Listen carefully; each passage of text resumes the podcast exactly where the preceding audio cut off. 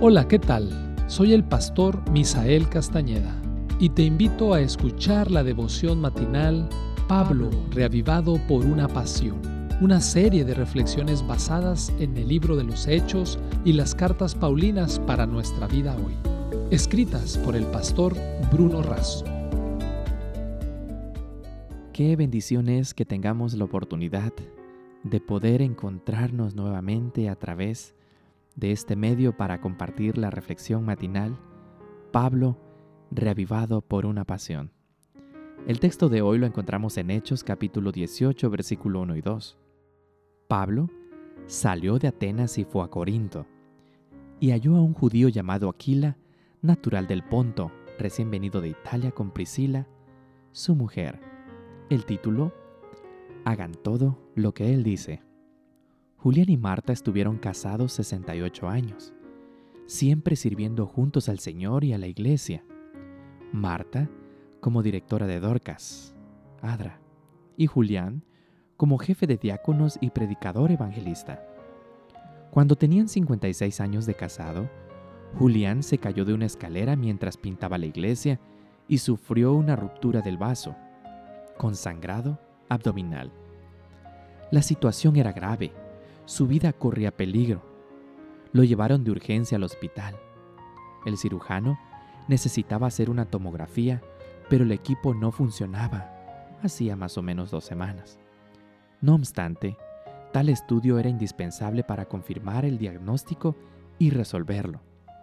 En ese momento, Marta, la familia y la iglesia oraban por Julián. Dios siempre se manifiesta cuando sus hijos oran. Ante el asombro del personal hospitalario, el tomógrafo funcionó para ese único paciente. Julián fue operado. Le salvaron la vida y siguió junto a Marta sirviendo al Señor hasta descansar en sus promesas. Ejemplificadora es la entrega completa y el compromiso total de este fiel matrimonio dedicado al Señor. En Hechos 18 encontramos otro matrimonio entregado absolutamente a la causa del Evangelio. Aquila y Priscila. Aquila y Priscila conocieron a Pablo en su segundo viaje misionero. Ellos habían sido expulsados de Roma por un decreto del emperador Claudio contra los judíos. En Corinto comenzaron a fabricar tiendas para ganarse la vida.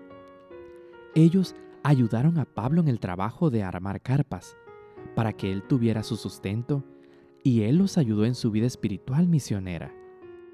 Ellos ofrecieron su casa en Corinto y años más tarde en Roma como base para el crecimiento de la iglesia.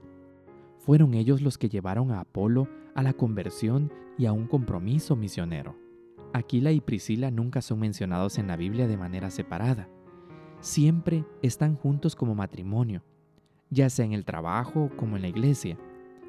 Entre ellos se complementan.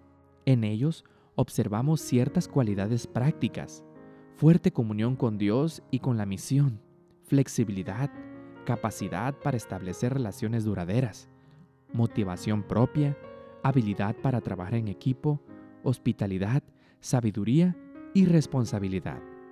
¿Hay algo que debe ser fortalecido, restaurado o hecho nuevo en tu matrimonio?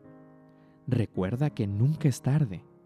El mismo Dios creó el matrimonio el mismo que realizó su primer milagro en la boda de Caná, puede y quiere marcar una diferencia en tu matrimonio presente o futuro. Recuerda las palabras que María indicó a los criados en aquella boda con relación a Jesús. Haced todo lo que os diga. Esta fue la reflexión del día de hoy. Que Dios te bendiga.